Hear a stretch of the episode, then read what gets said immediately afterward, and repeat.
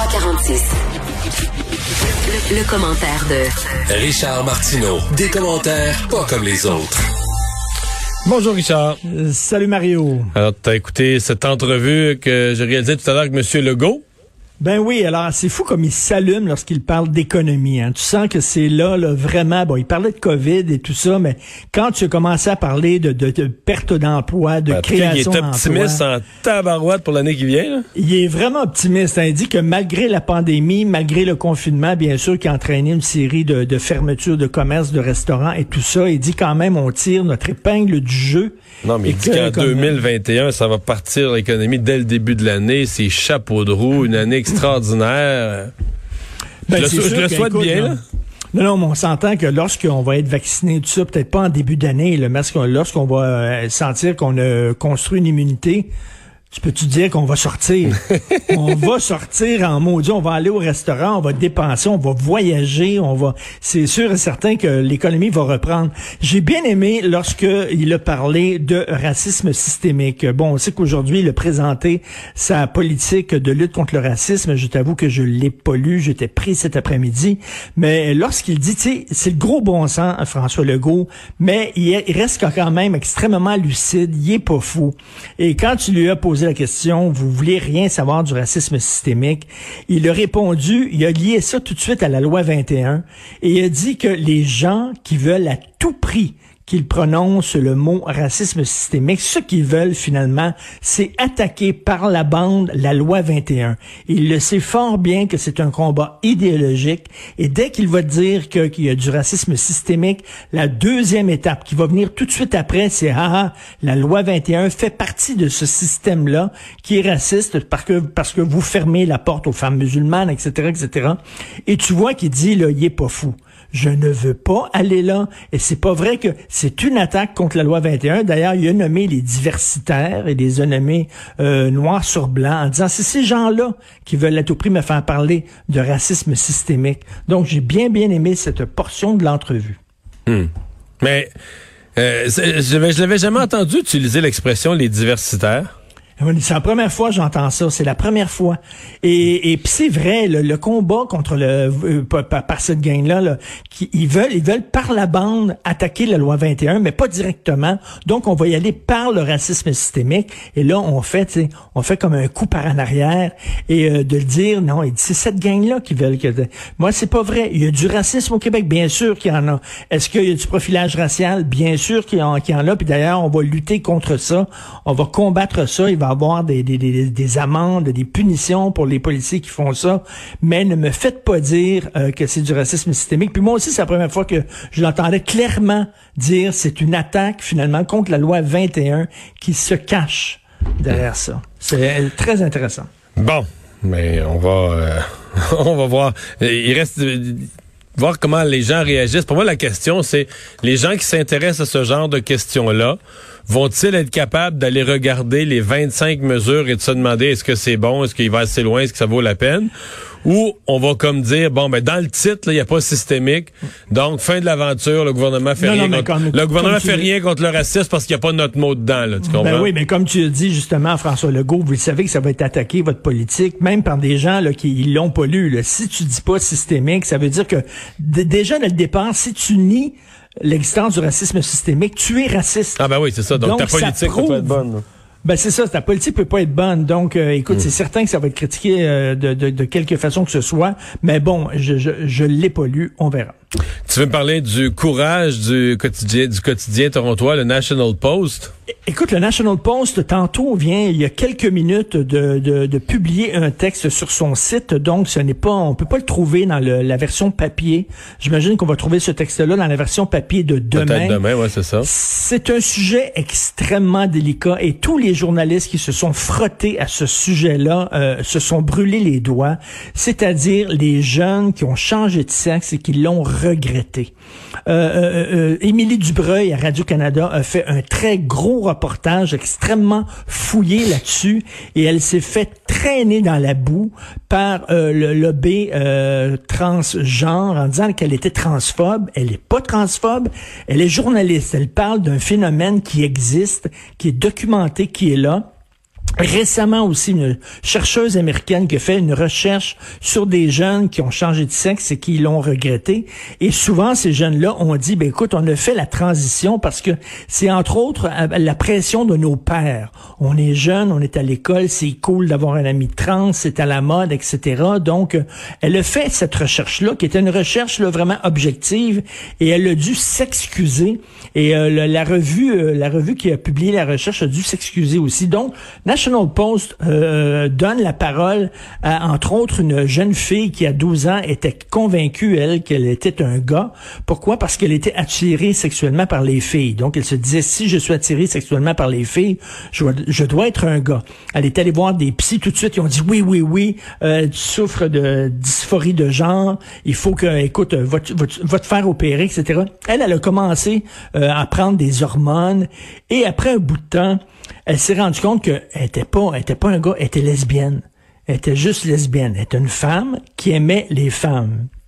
Et elle a arrêté ça. Et elle dit, elle, euh, lorsqu'on va voir des psys, il y en a beaucoup qui disent ça, et c'est très, très touché, mais lorsqu'on va voir des psys, on n'a pas les deux bords, les deux côtés de la médaille.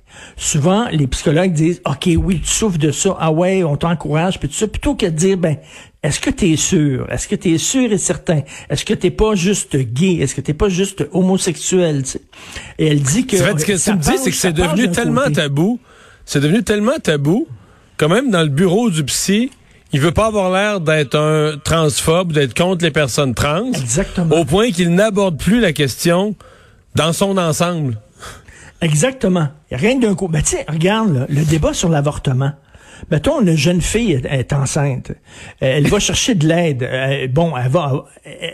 ça serait bien qu'elle ait les deux côtés de la médaille. Je sais que c'est très mal vu ce que je veux dire là, mais que quelqu'un lui dit, écoute là, il y a, y a des cliniques d'avortement, tu peux te faire avorter tout ça, ou quelqu'un qui lui dit aussi, mais ben, écoute, pour qu'elle puisse choisir les deux côtés, tu peux avoir ton enfant, puis on va le faire adopter. On a besoin d'enfants en adoption, on peut, on va t'accompagner là-dedans, puis tu peux le, dire, pour qu'elle puisse après ça faire un choix éclairé. Bon, mais je reviens là-dessus.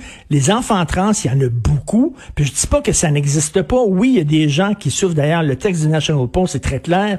Il y a des gens qui l'ont fait, qui le regrettent pas, qui sont beaucoup mieux maintenant, qui sont vraiment heureux parce qu'ils souffraient vraiment de, de dysphorie de genre. Mais c'est pas tout le monde, c'est pas tous ceux. Et donc, ils disent, on, comme, c'est tellement à mode qu'on t'encourage tout de suite à, aller vers des, des opérations. C'est juste, la, question, c'est comment on peut amener l'aiguille au centre du cadran, parce que comment quelque chose est passé de tellement tabou que les gens souffraient toute leur vie ou faisaient le changement à 58 ans parce qu'après des, des, des, décennies de souffrance parce que n'osaient pas dire ça à là on est rendu que c'est tellement cool, tellement bien vu, mhm. tellement vanté comme démarche que ça devient tentant dès que tu te questionnes un peu. Là, comment tu peux trouver le juste milieu que une personne qui en est vraiment là va poser les questions, va rencontrer les experts, va regarder ça sur toutes ses coutures, prendre la décision après avoir bien regardé ça, va prendre la décision qui est la meilleure pour elle. Mais tu veux pas avoir quelqu'un qui est, qui est poussé par le vent un peu, le tenté par le, côté cool de ça. Tu sais, si jamais ses parents disent, ben t'es sûr, est-ce qu'on va s'asseoir avec toi, est-ce que t'es vraiment sûr de ton coup, puis tout ça, on va dire ah ils sont transphobes, ils sont transphobes, hein, ils veulent ils veulent pas que leur leur enfant, non, c'est qu'ils veulent s'assurer que parce que c'est une grosse opération là, c'est pas rien là, c'est pas une affaire avec un velcro, tu l'enlèves, tu le remets, tu l'enlèves, tu le remets là.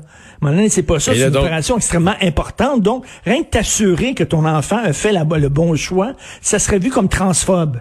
Maintenant, t'as pas le droit de dire ça. C'est tout de suite, le Sylvie se pose une question. Ah oui, OK, dysphorie de genre, boum, tout de suite diagnostic, puis paf c'est pas c'est pas la meilleure Mais chose donc là, le poste donne la parole à des gens qui disent c'est allé euh, comme c'est allé, trop, vite, trop euh, loin. moi, j'avais une nièce, moi qui est devenue euh, mon neveu, et c'était une nièce qui était mossane, qui était triste. je la voyais rarement sourire, et, et maintenant c'est mon neveu qui est tout le temps souriant. Il est super content, il est bien dans sa peau. Il vient de se marier avec une femme, il est super heureux. Et écoute, je pense que lui, elle, euh, c'est une bonne décision.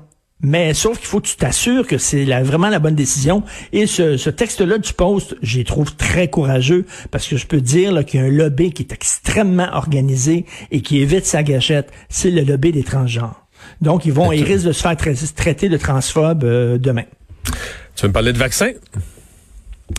Quel grand jour. Ce matin, il y avait une américaine à la télévision américaine, a dit, c'est aussi important le jour que nous vivons que lorsque l'homme a marché sur la Lune. Et j'ai adoré cette métaphore-là, parce que c'est vrai qu'au point de vue technologique, c'est vraiment, un miracle de faire un vaccin aussi rapidement, c'est vraiment incroyable. Et si j'étais un militant écolo, je dirais, ben regardez là, quand on veut, on peut. Quand on met toutes les énergies, l'argent, hmm. le temps, l'expertise, on peut réussir à résoudre un problème. On le fait lors de la Deuxième Guerre. On a demandé, on a pris plein de savants, on les a mis à Los Alamos, en plein désert. On a construit des maisons. Vous allez vivre là avec vos familles. Ça prendra le temps que ça prend.